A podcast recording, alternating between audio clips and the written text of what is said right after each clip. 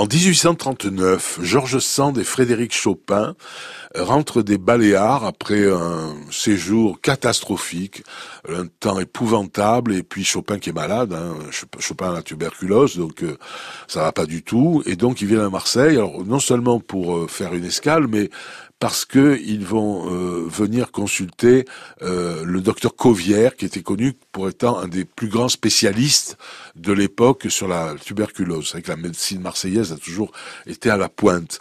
Et donc ils ont logé à l'hôtel Beauvau, où il y a des gravures. Ici, euh, Georges Sand et Chopin. D'ailleurs, quand ils sont arrivés, d'abord ils sont allés à l'hôtel de la Darse, rue de la Darse, aujourd'hui rue Francis Davso.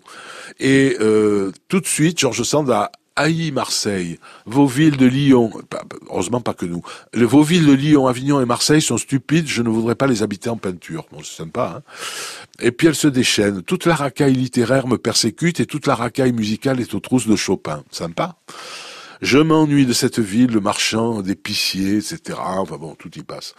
Et ce qui s'est passé aussi, alors, c'est que le ténor Alphonse Nourit est mort à Naples. Comme il était marseillais, on l'a ramené à Marseille et on a fait une cérémonie à Notre-Dame-du-Mont. Et les Marseillais mélomanes sont allés chercher Chopin à l'hôtel Beauvau en lui disant de venir jouer de l'orgue à Notre-Dame-du-Mont. C'est ce qu'il a fait. C'est ce qui a permis d'ailleurs d'augmenter le prix des places. Et il a joué de l'orgue. Et si vous allez devant l'église Notre-Dame-du-Mont, vous allez voir une belle plaque euh, commémorative qui rappelle euh, ce fait. Et puis finalement, Hein, finalement, quand euh, après on s'éloigne loin du cœur, etc.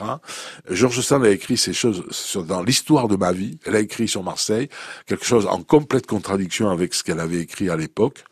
Marseille est une ville magnifique qui froisse et déplaît au premier abord par la rudesse de son climat et de ses habitants.